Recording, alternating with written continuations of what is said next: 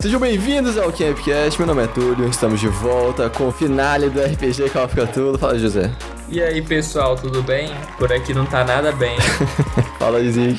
Olá a todos vocês. Se na sessão passada já pediram autógrafo para algumas personalidades, né? Então, eu acho que eles vão pedir para mais algumas. Fala, Leandro. E aí, galera, tudo bom com vocês? Eu tô ansioso por isso aí, hein? Nossa, surgiu uns nomes aí que a gente não encontrou ainda no, no episódio passado, né? Esse não vai escapar, não. Por quanto vocês vão vender o autógrafo do Tolkien para as Fala, Franklin. E aí, pessoal? É, na verdade é isso que eu tô fazendo, né? Que eu tô, desde o último episódio, trocando uma ideia lá com o Tô, desenvolvendo com ele o plot, né? Do Senhor dos Anéis. Contei pra ele que a gente tem um anel, que a gente é um grupo e tudo. Ele tá defendendo o anel. Muito bom. Grupo não, uma sociedade. Então, gente, vamos lá. Passando aqui mais uma vez para avisar vocês sobre o Instagram, arroba. Não deixe de seguir lá para ver o meu belo rosto, assim. Pelo menos, e aí, de uma semana, 15, 15 dias, você vai ver lá os stories. Além de conteúdos exclusivos para você ter uma imersão total na história, entendeu? Sobre a sinopse, sobre assuntos em geral da nossa mitologia Portas para a Escuridão. Fiquei sabendo, inclusive, que o Tolkien vai traduzir o Campcast para inglês depois. pra élfico aí. Não, ele vai traduzir para gótico. Ah, gótico. Pegue aí então o seu copinho de, de hidromel, o seu lemba e venha curtir mais um episódio de Campcast. Muito bom, velho.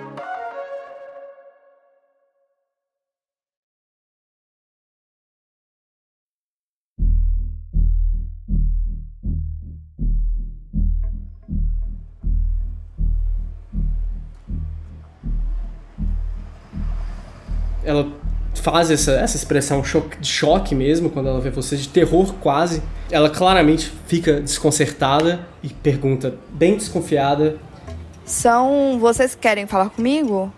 Sim? E quem são? Muito prazer, meu nome é Marlon. Se você esticou a mão pra ela para cumprimentar ela, ela não retribui o gesto, tá? Marlon. Sim. E vocês são quem? Desculpa, você parece um pouco apreensiva. Nós só queremos conversar. Não tem razão para ficar dessa forma. Me perdoe, mas eu acho que eu não estou bem. Estou passando mal. Precisa ser hoje? Temo que sim. Vocês percebem a respiração dela ficando ofegante, tá? Tem um lugar mais reservado que possamos conversar? Ela olha assim pro Lancelot, Lancelot, ela solta um suspiro assim, de, ainda de, de muito susto, né?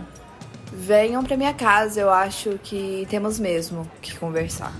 Na ansiedade, ela tira o cigarro tremendo assim do bolso e acende. Ela não tá bem não, mesmo. Vocês estão de carro? Sim? Sim, Eu os guio até minha casa. Ela entrega um pacote assim pra pessoa que está ali na, na recepção da academia em si, né? Entrega e fala. Se eu não voltar, enderece essas cartas. Ela entra dentro do carro, sacode a cabeça assim, meio voada até. Aonde vamos mesmo? Até a sua residência, senhorita Lee. Oh, Deus. No caminho eu vou tentando puxar assunto sobre a cidade, Londres. pra tentar Ela, enfim, amenizar à o medida que você vai falando sobre Londres e tal, ela levanta o olhar assim. Você conhece algum lugar aqui em Londres? Alguns. Eu tenho uma forte sensação que eu já estive com você em São Paulo. Eu acho que. Ah, não sei.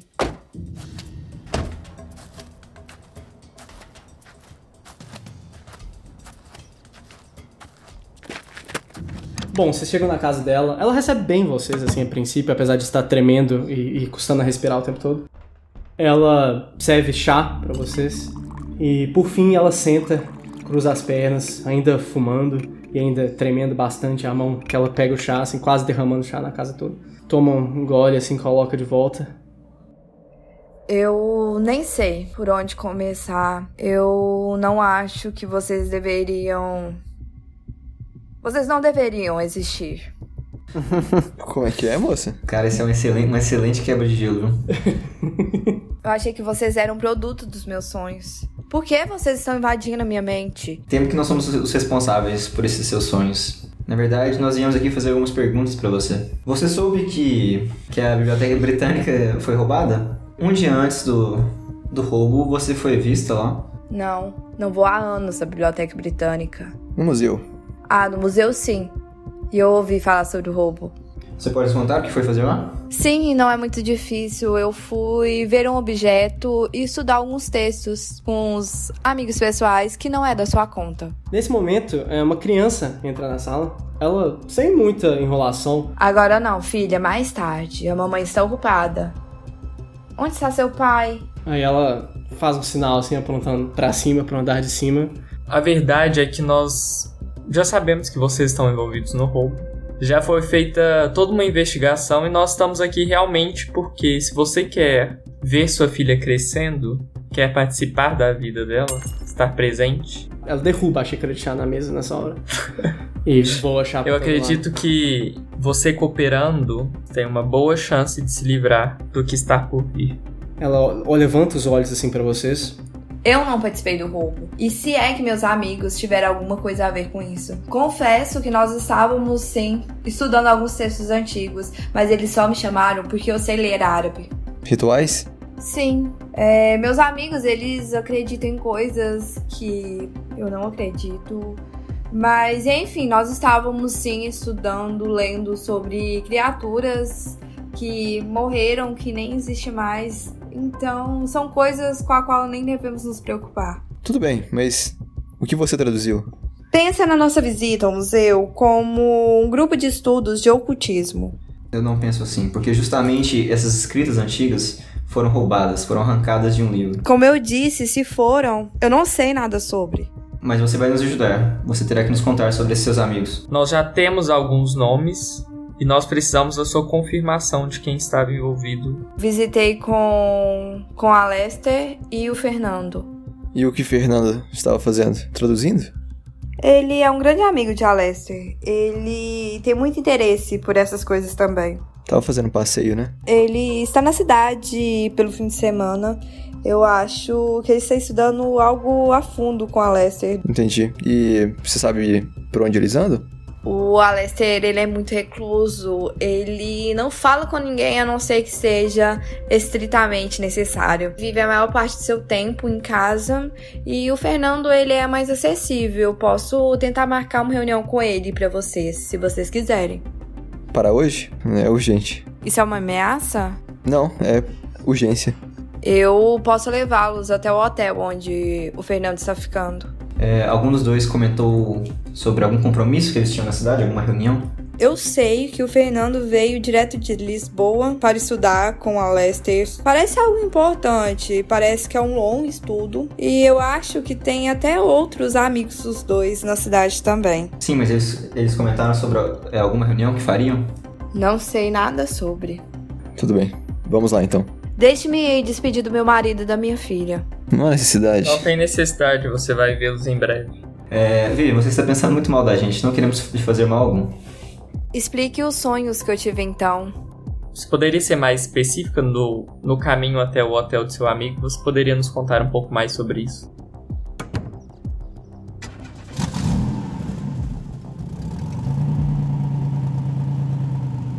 Vocês andam de carro até o hotel em que supostamente estaria localizado o. Nessa altura do campeonato, já muito famoso poeta Fernando Pessoa. No meio do caminho, ela conta, ela narra para vocês assim alguns dos, alguns dos sonhos que ela teve, né? Engraçado que nos sonhos dela vocês assumem uma postura bem mais vilanesca. Nos sonhos dela, vocês estavam do outro lado do tiroteio. E nos sonhos dela, ela fala claramente que foram vocês, com a ajuda de uma menina que foi consumida pelo fogo, ah, vocês, com a ajuda dessa menina, que trouxeram eh, as criaturas aladas e a destruição a Londres.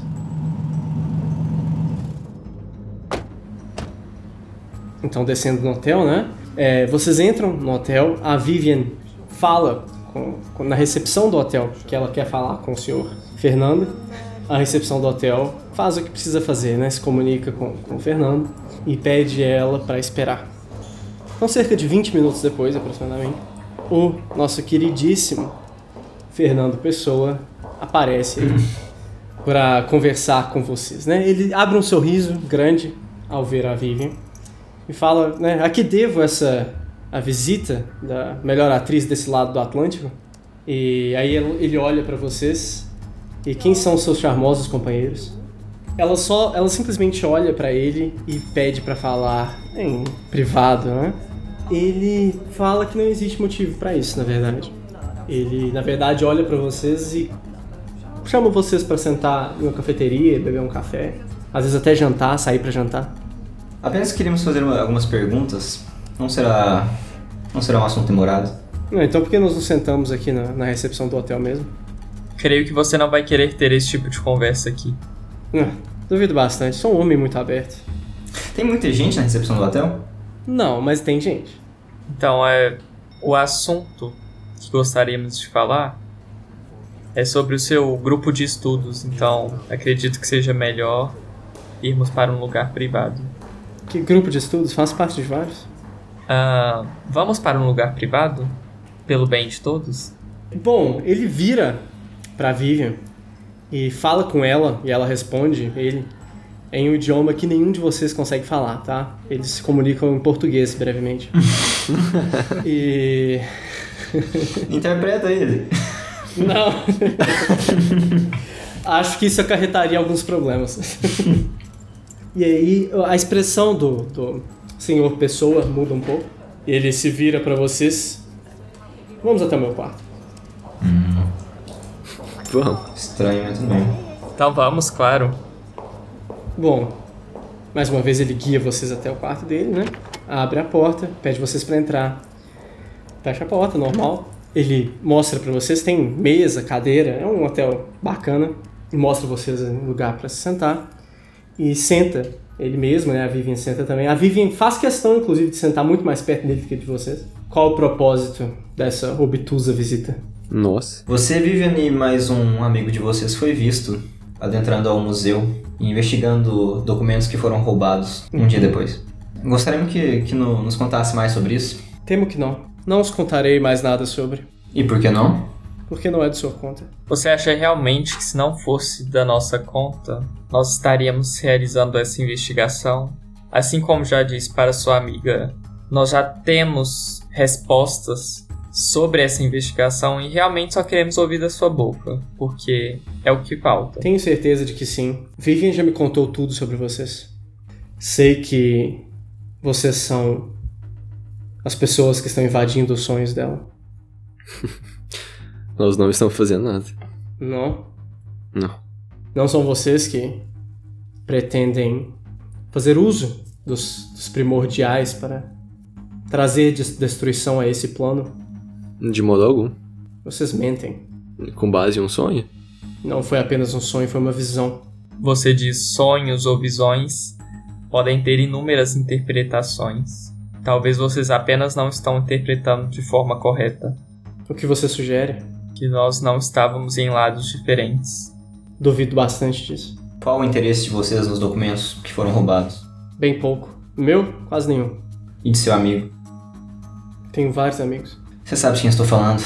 Vou fingir que não sei. Crowley, que estava com vocês no museu. Um homem e tanto, Alester. Uma pessoa interessante. Ele não tem mais uso para o. para o que foi roubado também. Apenas queria ver o que deu errado. Como assim o que deu, ver o que deu errado? O que ele havia feito de diferente em sua. em sua magia na garota. Que garota é essa? Ele dá uma olhadinha pra, pra Vivian e dá uma risada. A que vocês roubaram. Quem você está pensando que nós somos? A Lester disse que vocês estariam aqui. Na cidade. Não achei que fossem me achar tão rápido. Aí agora ele dá um olhar menos gentil pra Vivian. Conte-nos um pouco mais sobre esse ritual que ele fez em, na garota, então. completamente irrelevante. Ele apenas manteve a garota viva enquanto ela era útil. Ah, foi ela que fez as revelações. Foi ela que lhe disse o que, o que deve ser feito. E o que deve ser feito? Você, e aponta assim pro Daniel, você disse que vocês já têm algumas respostas. O que vocês sabem? Olha, você está se precipitando um pouco aqui. Quem fazem as perguntas aqui somos nós, Você não sabe com de todo nada, respeito. mentiroso. Acho que você deveria ter mais, mais cuidado com as suas palavras. Vai fazer o quê? Vai me matar aqui? Longe disso, a minha intenção é exatamente o contrário. Eu quero preservar a sua vida.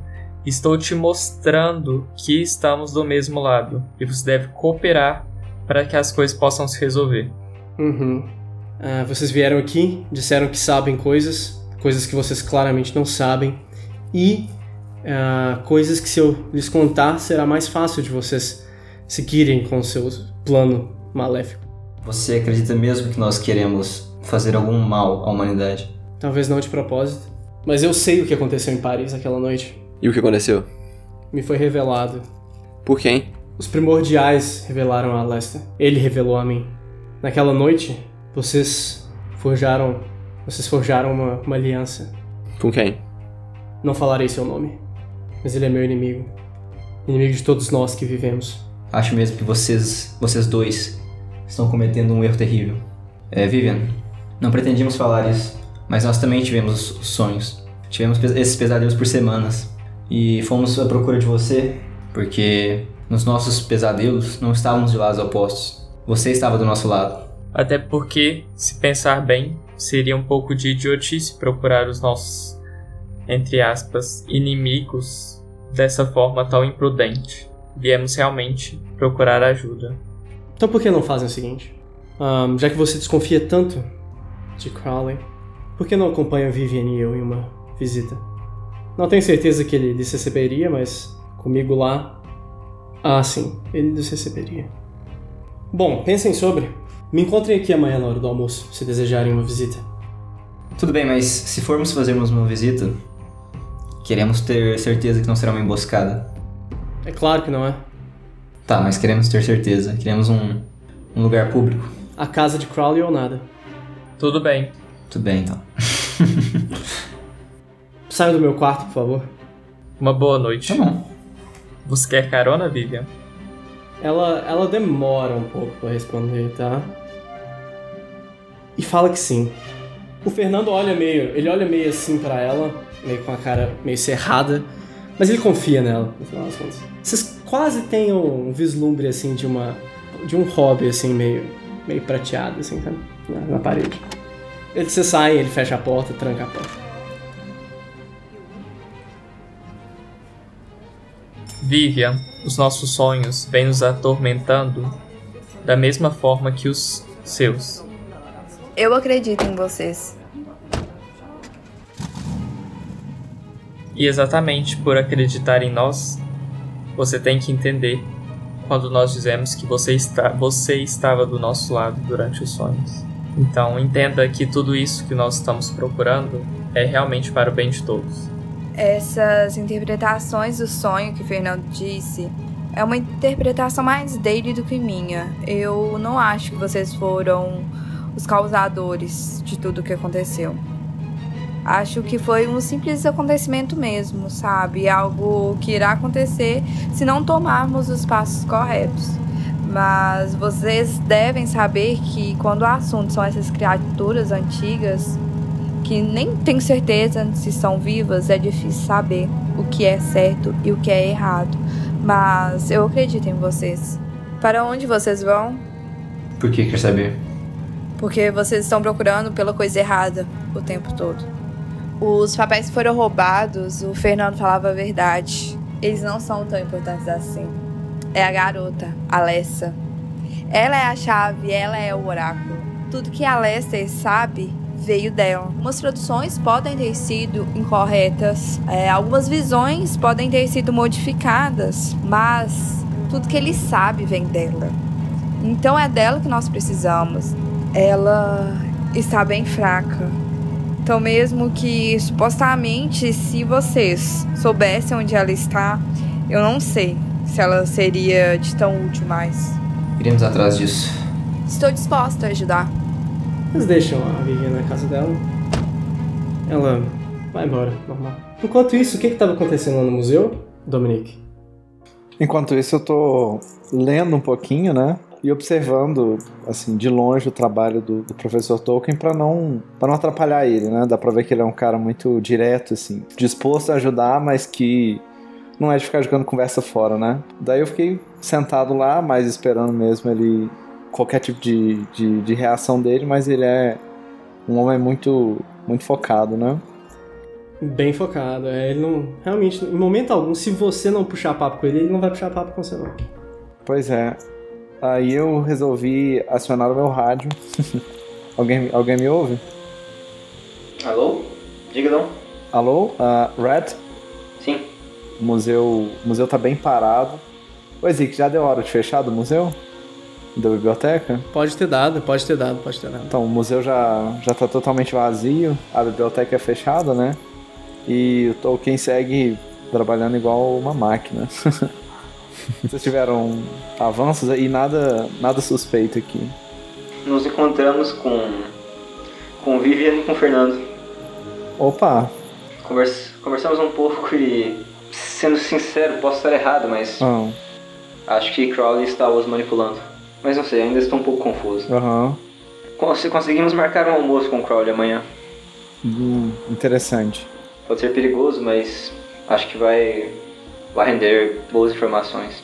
Bom, vamos esperar, né? Pra, pra ver se o, se o Tolkien consegue terminar de traduzir esses, esse- esses textos aqui da, da Alessa antes disso. Sim. Bom, Fernando acha que estamos, é, que nós somos os, nós somos aqueles que querem causar mal a, bom, ao nosso mundo. Olha só. Bom, e o que Não vocês sei vão, mais o que pensar. e o que vocês vão fazer agora? Acho que voltaremos para a biblioteca. Aham, beleza. É, eventualmente vocês voltam, né, pra, pra ir pra, pro museu. É, vocês só conseguem entrar no museu devido à permissão especial do Bruno, né? Ele guia vocês de volta até a biblioteca e vocês pretendem fazer algo enquanto o Tolkien termina de fazer a tradução dele? O que vocês acham da possibilidade de Crowley realmente estar tentando evitar algo, como o Fernando disse? Eu fico um pouco colocando nós mesmos em dúvida, mas realmente acho que é.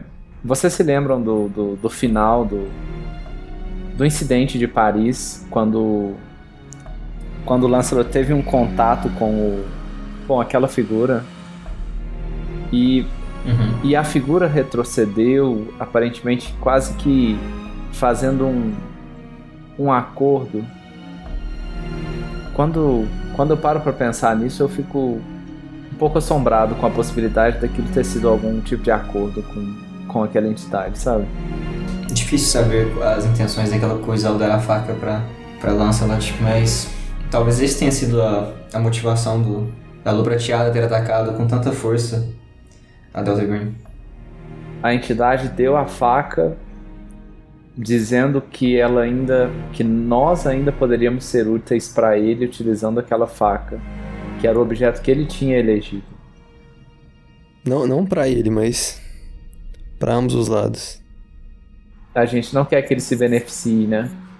Ele claramente estava fazendo mal para aquelas pessoas. Sim. É difícil pensar. Eu acho que deixamos uma coisa um pouco sem dar a devida atenção sobre o que foi dito hoje no apartamento, no hotel de Fernando, é, sobre o oráculo. Eles estão à procura do oráculo também, não? Acho que eles, pelo menos eles acreditam que já tiraram tudo o que podiam dela. Vocês seguem discutindo sobre, pensando sobre. Vocês vão dormir durante a noite ou vocês vão passar a noite discutindo? Acho que a gente vai fazer turnos pra ficar vigiando. Acho honesto, tá? Bom, eventualmente, é, por volta de nove e pouco da manhã, o Tolkien faz um sinal com a mão pra vocês. Tolkien? Ele levanta da cadeira, assim, coloca a cadeira no meio. Ele repousa os papéis em cima da mesa. Está feito. Mas me permita fazer uma pergunta antes. Hum. É, o quanto vocês acreditam em magia? Nós já presenciamos. Então vocês vão gostar bastante do conteúdo.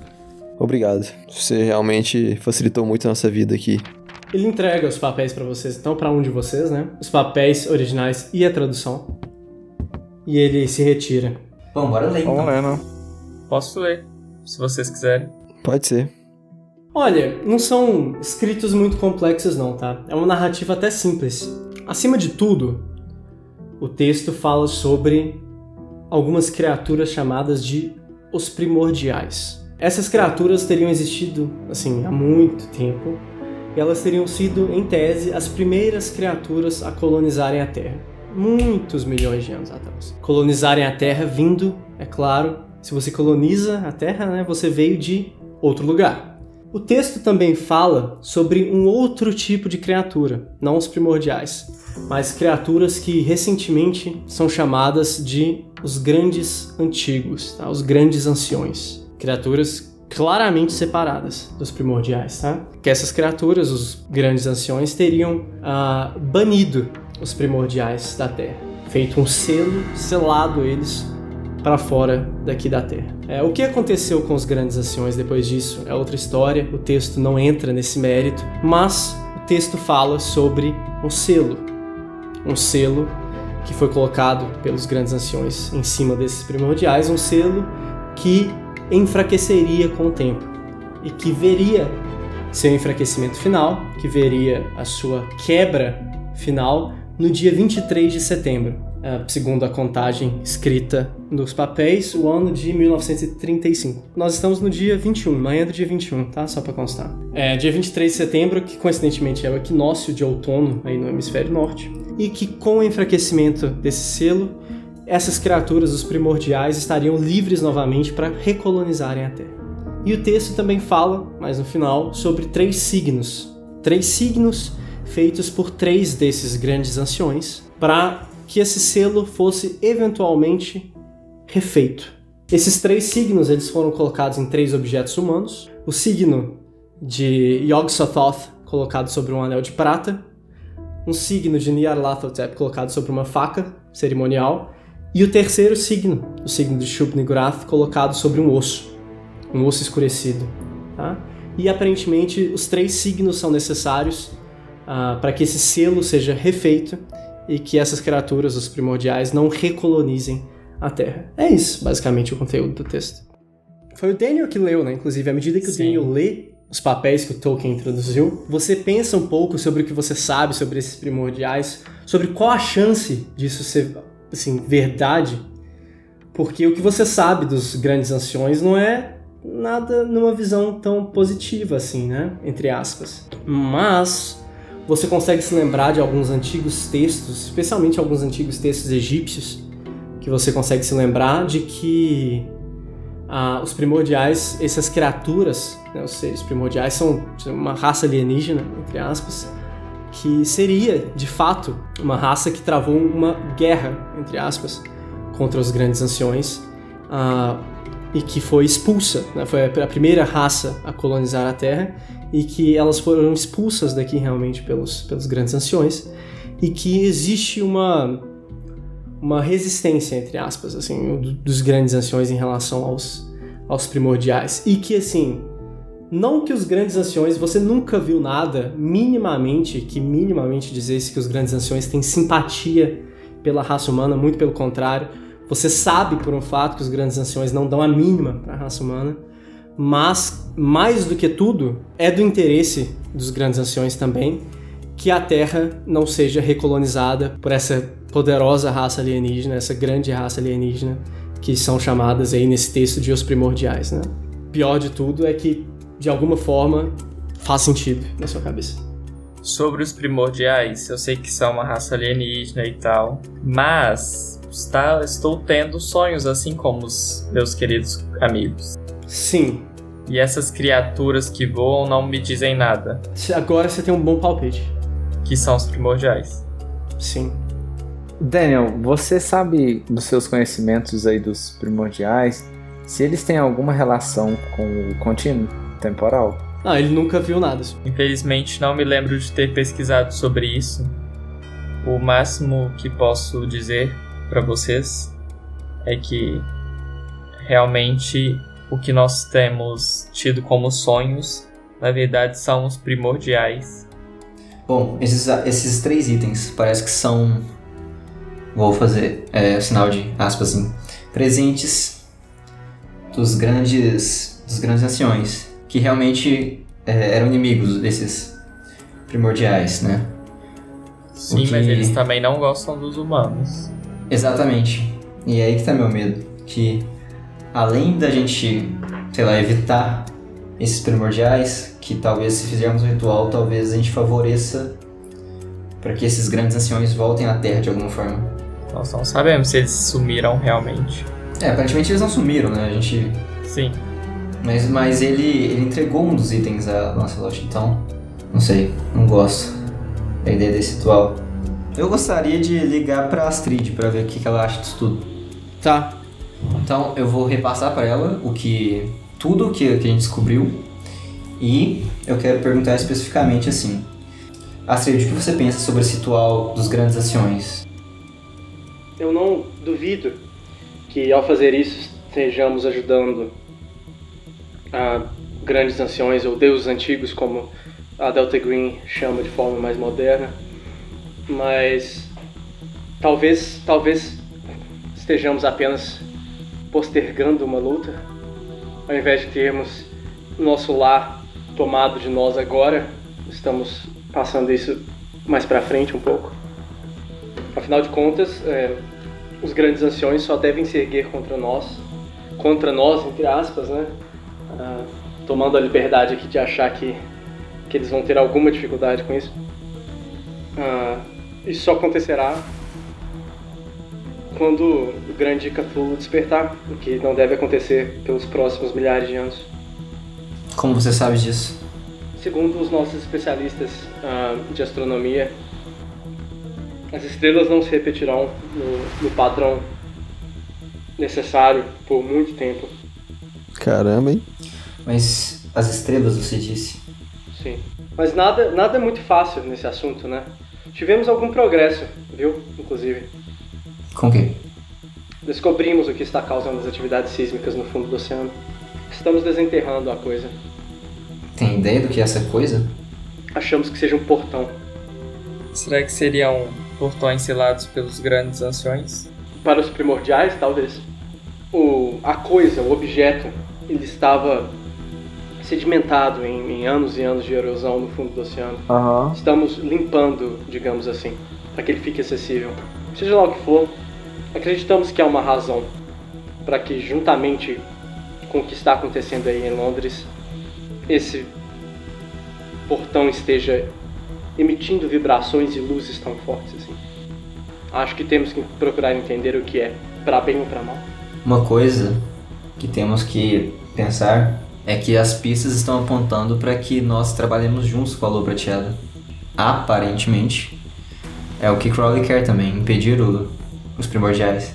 Sem contar que ele tem dois dos três é, objetos necessários para reconstruir o selo, né? Essa é a nossa. E nós temos outro. Isso. Falta. E nós temos outro e, e o oráculo, né? Bom, então converse com o Crowley. Ah, às vezes ele entrega os, os artefatos de boa vontade, mas Mas você acha prudente ir até a casa dele portando o anel? Não, não acho. eu concordo com, com o Marlon. Não. Na verdade, eu não acho prudente ir até a casa dele. Tentem marcar em um local público. Aleister Crowley é um homem muito perigoso. A gente vai deixar o anel com o Tolkien e a gente resolve isso. Não, a, gente, a gente deve deixar o anel com eles, não? Com o pessoal da Spa. Eu, eu, eu não sei qual é a melhor ideia. A questão é que o, o, o- nós temos sido alertados do quão persuasivo o Crowley é. E nós estaremos dentro da casa dele. Sabe-se lá que tipo de. Né? Eu não acho que nem precisa usar persuasão pra tomar o anel da gente. Acho que pode Mas a usar força, né? a força mesmo. É, concordo. Porque o cara, ele quer o anel. A gente já, tipo assim, a gente já ligou todas as peças do quebra-cabeça pra saber o que ele quer, que é os três itens. Falta só isso que a gente tem. Eu acho que a gente pode fazer o seguinte, a gente, na hora que a gente estiver indo pro almoço, a gente deixa a Delta Green e saindo de lá a gente pega de volta. A gente deixa o anel com quem? Que você falou, cara? Com a Delta Green? Com a Delta Green. Aham. Astrid, qual é o seu, o seu oficial da Delta Green mais experiente, mais confiável de Londres? Você pode indicar alguém? Londres, é, você ficou sabendo? Eu fiquei sabendo, mas assim, eu, eu queria saber qual se sobrou, dos que sobraram, qual é o mais experiente e confiável. Ah, acho que acho que eu iria acho que eu iria com o Simon. Aquele jovem que não Nossa, se mais experiente? Isso. Aham, Cara, morreu muita gente. ótimo. Pelo menos ele já chegou na marca dos três meses de instituição. Ah, que bom, Nossa. que bom, já passou o contrato temporário de trabalho. Vamos fazer um depósito bancário, aí coloquei esse anel no banco, sei lá, acho melhor. Ahn, Nossa, cara, coisa. acho, acho que Edgar e eu vamos a Londres. Quando chegarmos, vamos querer conversar com vocês também. E a propósito, a Alessia está indo conosco. Nossa. Oh, Por que essa decisão? Aparentemente, ela é a melhor fonte de informação que temos. Vocês conseguiram mais informações? Nada muito novo, não. Quando chegarmos aí, conversamos direito.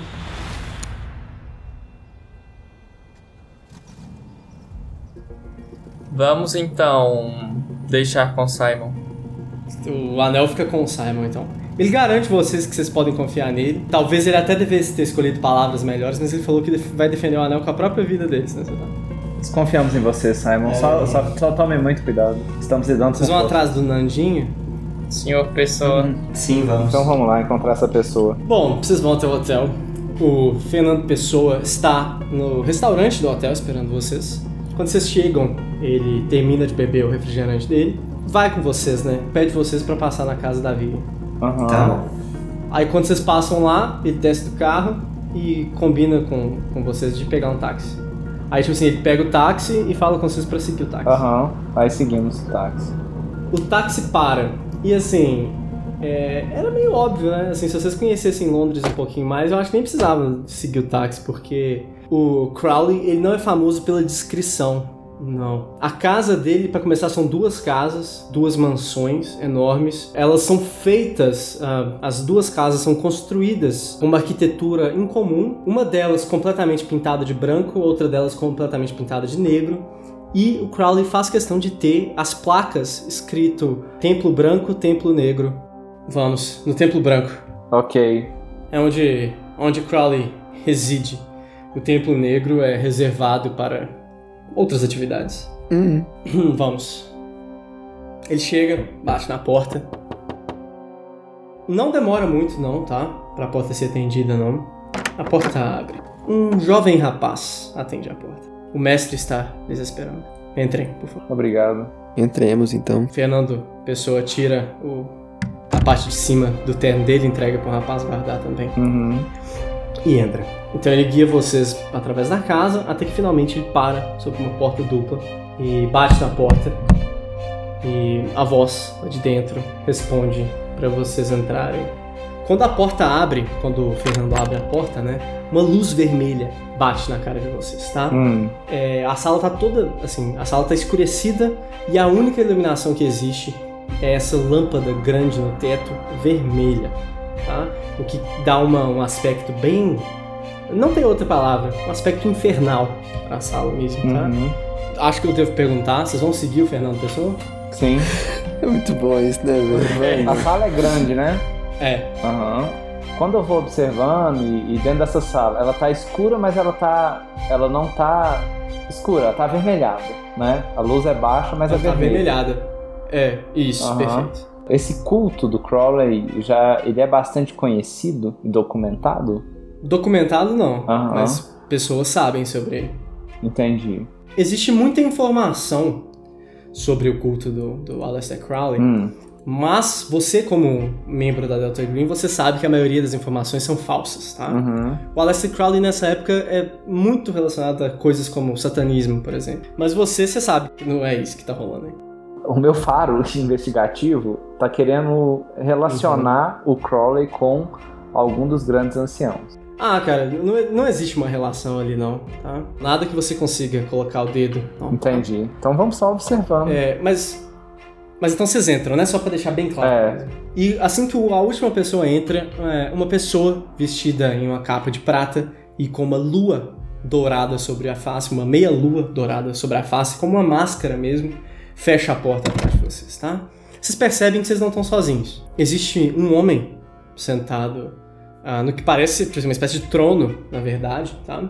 Ele também usa essa máscara em forma de meia lua sobre a face e essa, esse, essa robe prateada descendo até o chão. Existem outras três pessoas trajadas desse jeito na sala. E o próprio Fernando Pessoa, assim que ele termina de entrar, ele retira os sapatos e pega, assim, no que parece um cabideiro ali próximo, ele pega uma capa, coloca por sobre os ombros e cobre a face com uma dessas máscaras de meia-lua também. Ele literalmente caminha até aonde está sentado esse homem ali nesse, nessa, nessa espécie de trono. Mais simbólico, impossível, né? Ele assume ali o posto ah, na cadeira sentada à direita desse outro homem. Vocês enxergam na sala, além de todo o aparato ritualístico, que chama mais assim a atenção de vocês. Existe uma mesinha de centro, no centro da sala, Ah, uma mesinha coberta por um pano enegrecido e sobre esse pano tem uma pilha de papéis, uma pilha mesmo de papéis colocadas sobre esse pano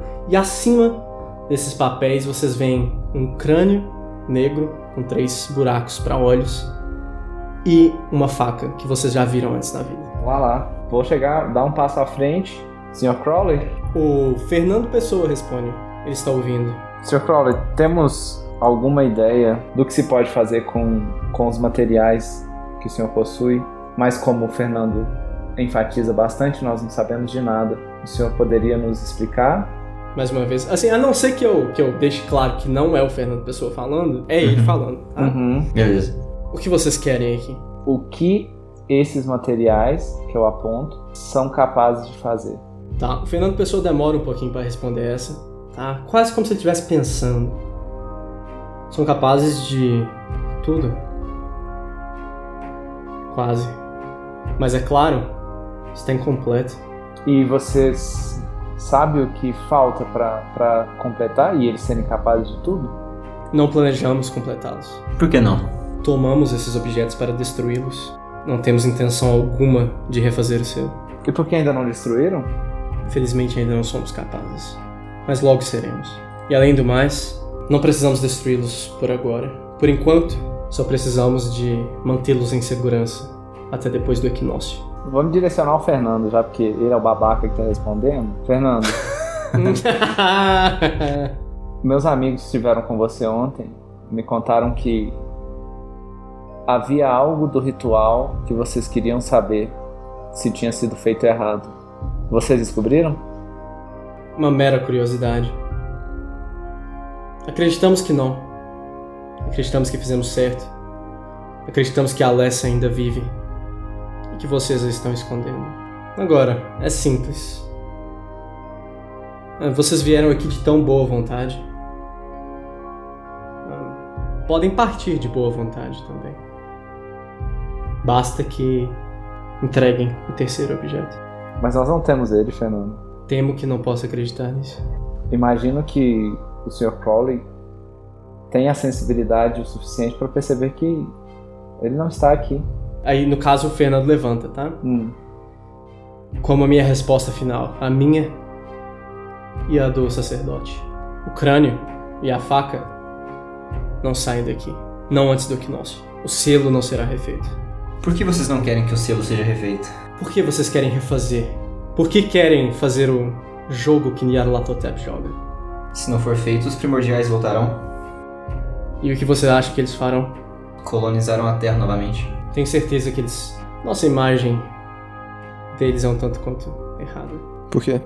Os próprios primordiais entraram em contato com Crowley e eles lhe, pro- lhe prometeram muitas coisas. Não seremos escravos nesse novo mundo, seremos aprendizes. Você realmente acredita nisso? É claro. Crowley viu tudo. Ele viu o começo do universo e o seu fim. Ele sabe das coisas. E o que aprenderíamos com os primordiais? A começar por isso, pela verdade de nossa existência, e a seguir todo tipo de iluminação, das artes, da ciência, em tudo. Ou não. Já os grandes anciões entregaram o mundo na mão deles. Isso é um erro. Eles não ligam para nós. Nyarlathotep não pensa em nós como na- nada mais do que marionetes. E como boas marionetes, vocês foram tragos até aqui. Então você está dizendo que se fizermos o ritual para reconstituir o selo, estaremos entregando o mundo nas mãos dos grandes anciões? A longo prazo, sim. E prefere entregar ele agora para os primordiais. Pelas promessas que tivemos, sim. Então é melhor esperar, não é mesmo? Isso não é uma negociação, nem um debate. É uma anunciação. Não, entendemos perfeitamente. O Sr. Crowley teve a bondade de decidir lhes explicar o que está acontecendo. Mas o que irá acontecer não está em debate. Vocês partirão daqui sem o crânio, sem a faca. Mas por que gastar o tempo conosco? Ele achou interessante. Se vocês encontrassem a Alessa agora, o que vocês fariam? O Crowley levanta do trono dele, tá? Aham. Ele levanta, ele tira a máscara de meia-lua, né? E olha pra vocês, assim. Literalmente de uma posição soberana, né? Ah, é uma coisa literal ali mesmo. Ele olha pra vocês, ele olha pra baixo pra vocês. Todo mundo faz teste de poder pra mim. Nossa, Meu Deus. que pariu. Passei bastante. Nossa, Nossa. você mandou bem, Marlon. Olha aí. Eita, passei. Nossa, o Daniel também passou bem, hein? Extremo. Só o Dominique falhou, né? E o Daniel e o Marlon passaram assim, para caralho. Bem passado. Sim. Então, nesse momento, é, foi você que fez a pergunta, né, Dominique, inclusive. Foi. Eu sempre digo, né, que os, que os dados respeitam a narrativa, porque o Crowley levanta e você sente que, assim, que ele levantou por sua causa, né? Que esse gesto agressivo dele foi em direção a você, especificamente. Quando ele retira a máscara, né, você vê o, o rosto arredondado do Crowley, a careca dele, recém-raspada, tá? Faz pouco tempo que ele adotou esse novo visual. Ele olha pra vocês, assim, com, com fúria no olhar, quase. E Dominique, você não resiste nesse momento, tá? Algo muito mais forte do que você te faz simplesmente virar as costas e você sai correndo dessa sala o mais rápido que você consegue. Você não suporta estar na presença do Crowley nesse momento, tá? Ah, todos vocês, vocês se sentem ameaçados, vocês sentem uma, uma pressão ali, mas vocês mantêm o pé de vocês ali, tá? Dominique e Daniel, vocês dão um passo pra frente, sem nem perceber. Dominique não, o Daniel e o Marlon, vocês dão um passo pra frente sem nem perceber direito. Dominique, você tá correndo, velho, feito louco, tá? Você percebe que você caiu rolando nas escadarias de fora da, da, da casa, porque você perdeu totalmente o controle ali sobre seu corpo nesse último momento. Quando você tenta se erguer, você cai de joelhos de novo e vomita na sua mão e na bela grama do Alistair Crowley. É, vocês três aí, né? Daniel, Lancelot e Marlon. É, algum de vocês vai ter alguma reação a esse momento? Não, pera aí, espera aí ficar mais de boa aí. Mas você falou que a gente deu um passo pra frente, assim, né? O Crowley vira pra vocês, olhando fixamente pra vocês, e ele pronuncia algumas palavras que vocês não conseguem entender nesse momento. Ele fala algumas palavras, as palavras parecem retumbar ao redor dele assim. Ele vira pra vocês, olha também descendo o olho assim pelo Fernando Pessoa, pelas pessoas assim ao redor dele, olha pra vocês de novo, porque não perguntam a ela, ela está vindo. Nesse momento vocês veem uma sombra negra se erguendo no meio da sala.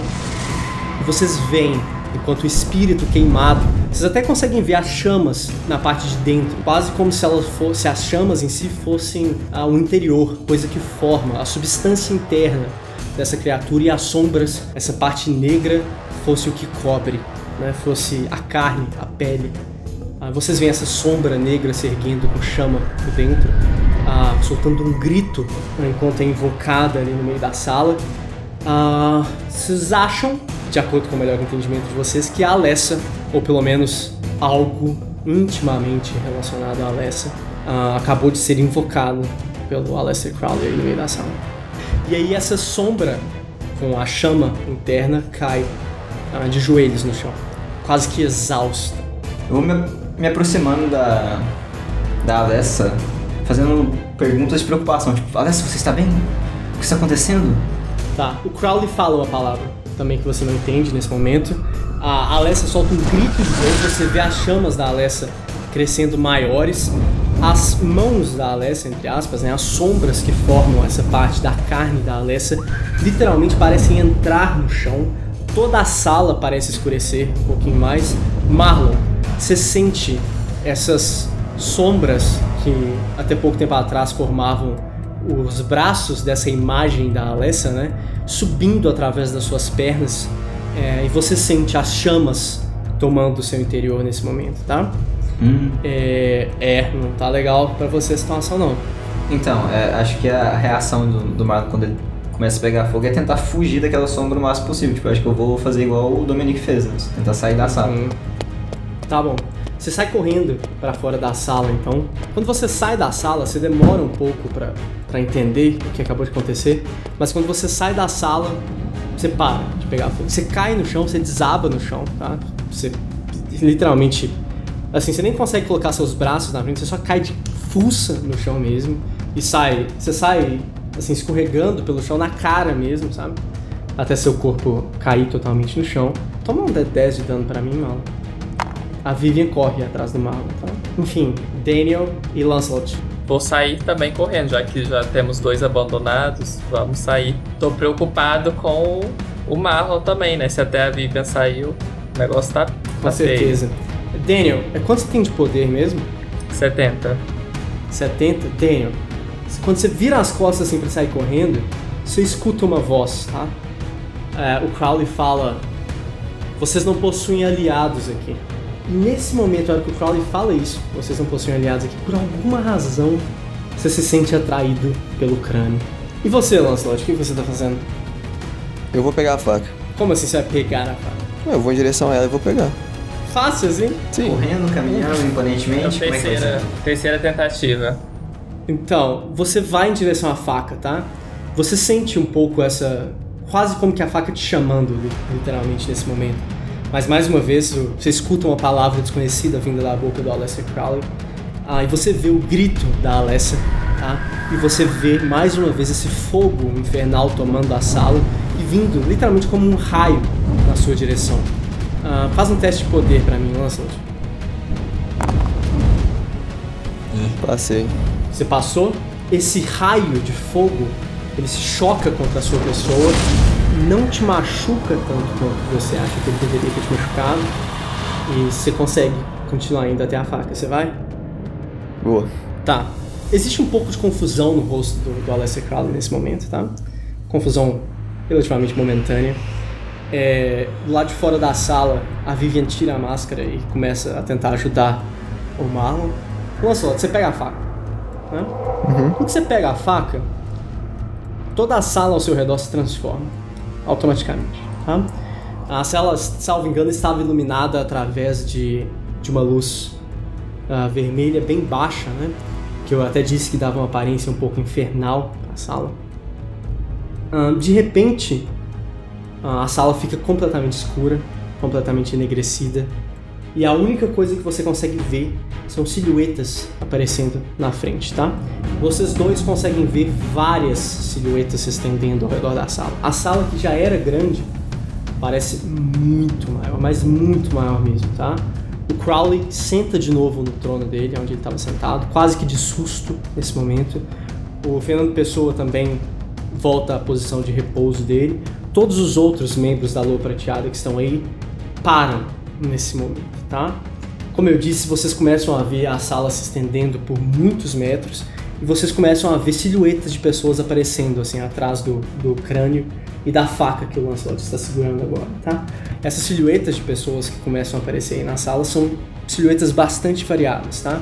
De homens, de mulheres, de pessoas ah, muito bem vestidas, de pessoas quase nuas, pessoas vestidas com nada mais do que farrapos, é, com pessoas que parecem ter vindo ah, dos mais diversos locais da Terra, pessoas de etnias diferentes, trajadas em roupas de culturas diferentes também, pessoas velhas, pessoas novas, várias pessoas aparecendo assim, pessoas que vocês nunca viram na vida de vocês. E no centro de toda essa, essa manifestação, de frente assim mesmo com o Lancelot com a faca, vocês veem, né, um homem, um homem de pele um pouco escurecida, aparentemente queimada pelo sol, com um bigode relativamente alongado, em louco. roupas árabes e uma túnica na cabeça. tá? Só olhando? Só. Tá fixo olhando pra você. Assim, é, vamos lá, né? Aconteceu muita coisa, moçada. Muita coisa mesmo, né? Uhum. Pra cada um desses acontecimentos, quem estava presente faz um teste de sanidade. Dominique faz um, Marlon dois e vocês dois que estão aí dentro, três. Depois a gente vê esse quarto aí. Nossa. Três. Mas tipo, vai a gente vai tomar esse choque agora? É. Ah, agora eu passei, né? Meu Deus, peraí, não valeu isso aí, não. Nossa, mano. Júlia, você tirou. Você tirou os três mais de 90, velho. Lancelot, como é que você foi? Passei. Hum. Passei pra caralho. Desculpa aí, ouvintes. Passei de Passou novo. todos agora? Falta o último. Ah, não, falta. Hum, não passei. Não passou, você falhou em um deles? Em um. Ah, tá ótimo, mano. Mas eu fui extremo no outro, hein? É, Dominique, você passou no seu teste de sanidade, né? Então, você consegue, você entende o que aconteceu, você sabe que uma magia foi conjurada em você ali, Hum. mas você consegue lidar bem com isso, tá? Você tá velho de guerra já, né, Dominique? É claro, você se sentiu muito ameaçado e tudo, mas você consegue compreender bem o que aconteceu e, e não se abalar tanto assim com isso. Marlon, como é que foi você? Você falhou nos dois? Aham. Então, é, pela magia que foi conjurada em cima de vocês, incluindo o Dominique, ver a invocação da Alessa ali na sua frente de forma tão monstruosa e ainda ser atacado por ela dessa forma, já foi uma experiência mais conturbada pra você, tá? Pede um D8 de sanidade pra mim, por favor. Três. Hum. Boa. É, mas o Júnior, como é que foram os seus testes aí? Oh, eu não sei se Ah, valeu isso ali é. não, hein? É claro que valeu, meu. Valeu. Dá pra ver os três dados. Valeu demais. não, valeu lá. demais, tá louco. não vale nada não, isso aí. ver a invocação da Alessia ali, ver ela atacando dois de seus companheiros, e pior de tudo, ainda ver isso que acabou de acontecer na sua frente quando o Lancelot pega a faca, né? Pela primeira falha, você vai perder um D10 de sanidade. cara. Pela segunda, você vai perder um D12 de sanidade. Boa, garoto. Pelo Boa. tranquilo. Tá ótimo, tá ótimo. Oito, oito ultrapassa um quinto da sua sanidade total. Eu tenho 68. Então, assim, mas mesmo assim, mesmo por essa perda de 8 de sanidade de uma vez, Daniel, você tem um mini surto de sanidade ali no momento, tá? Você também não aguenta a cena. Você vira de costas, assim como outras três pessoas do pessoal da Lua Prateada ali, saem correndo da, da cena também. Daniel, você se choca com a Vivian e o, e o Marlon ali no corredor da casa. Bom, você realmente não suporta ficar ali dentro da sala mais. Pra sua sorte, a porta que dá pra esse templo aí na casa do, do Sr. Crowley, a porta se fecha, aparentemente com uma rajada de vento, tá? Que veio de lugar nenhum. Ah, A porta se fecha e nesse momento estão aí dentro da sala de verdade apenas Lancelot, todas essas manifestações que apareceram quando você pegou a faca, Aleister Crowley e Fernando Pessoa. Eu vou perguntar então. O que pretende? Ele olha pro Fernando Pessoa e pro Aleister Crowley também. Os dois parecem estar bastante assustados com o acontecimento. Mas ele volta a olhar pra você. Você entende nosso trato? Sim. O nosso querido amigo Fernando Pessoa, muito vocal, ele, ele grita em direção a esse homem, a todas essas aparições que estão ali, né? Ele grita uma pergunta simples. Ele grita a pergunta: Quem é você? Todas essas sombras, todas essas silhuetas, todas essas aparições, todas essas manifestações que estão na sala nesse momento se viram. Viram o rosto, literalmente, para a pessoa que perguntou, né? Para o Fernando Pessoa. E algo responde. Cada uma das seguintes frases é falada por uma das, das manifestações diferentes. Cada uma das seguintes frases é falada por uma aparência e por uma voz diferente nesse momento. Eu tenho muitos nomes e muitas formas. Sou mais velho que a rocha sobre a qual pisa. Fui a inspiração nos ouvidos de Beethoven. E sou a arte no pincel de Picasso. Sussurrei palavras para Genghis Khan, para Alexandre na Macedônia. E sussurro novamente na Germânia. Fui a queda do Egito e o queimar de Roma. Caminhei pelas areias de todas as praias e naveguei sobre todos os mares. Eu sou o mensageiro. E nesse momento ele se vira pro Lancelot. Todas as formas se viram pro Lancelot. Ainda falando cada uma de uma, de uma manifestação diferente. Sou também aquele com quem forjaste uma aliança em Paris. em Paris. Aliança essa através, da qual venho lhe exigir que protejam este local, este planeta, planeta que que presentemente chamam de lar. e que no futuro eu e os meus tomaremos de volta. Os seres primordiais, os primeiros colonizadores. Os expulsamos daqui quando o oceano ainda era jovem. Selo os manteve fora daqui até então. Selo esse que precisa ser refeito. Para a humanidade emprestamos três artefatos, portadores dos signos dos três guardiões. Para o portão do fundo do oceano eles devem ser levados. Para que se abra o portão, a chave feita por Yogg-Sothoth há tantos milênios deve ser desenterrada. E a posição das estrelas deve estar correta, como esteve quando o selo foi criado. Os primordiais devem despertar logo. Falhem e o mundo como vocês conhecem deixará de existir. E não haverá nada aqui para eu e meus irmãos quando o grande sacerdote Cthulhu despertar de seu sono eterno.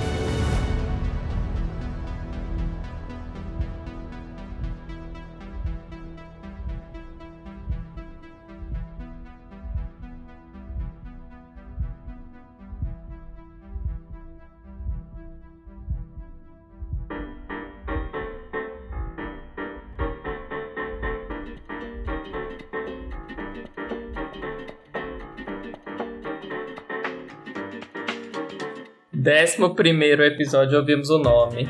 É verdade, é verdade. Assim, de certa forma, né? Bom, agora vai a papelada, né, pra assinar o, o acordo aí. Não. Infelizmente eu não vou poder estar tá despedindo nesse episódio que eu já perdi muita sanidade, entendeu? O, isso é que é complicado do Lancelot, né? Na verdade, ele fica fazendo acordo em nome de todo mundo. Foda. Não, foda. E o único que ficou de boa ainda, Não, mas- safado. A gente não tem que se preocupar muito com isso, porque o Tudo sempre morre. Não, a gente tem mais dois episódios, dois episódios aí pra acontecer, isso pode ficar tranquilo. Eita, o eu, spoiler. tenho- eu achei que eu tava de boa quando o Dominic saiu correndo eu fiquei lá de boa, mas aí, aí o Ezequiel, como num episódio meio proibido aí, botou fogo em mim de novo. Parece que ele gosta. Ah, é, então, é verdade. Pouca gente pegou isso, mas essa foi uma referência ao episódio perdido do Campcast. Mas ninguém pegou isso, ninguém viu o episódio. Só, aqueles lá que, que fizeram a doação de mil dólares. Ah, Ah, é é verdade. Todos os 10 mil. Passou pra mil dólares agora, velho. É, nós estamos recebendo em dólar agora, que bom, coisa boa. Claro.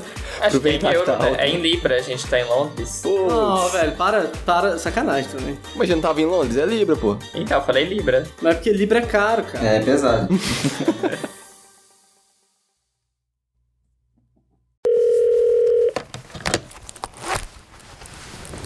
Esse episódio foi patrocinado por ninguém mais, ninguém menos que nós mesmos.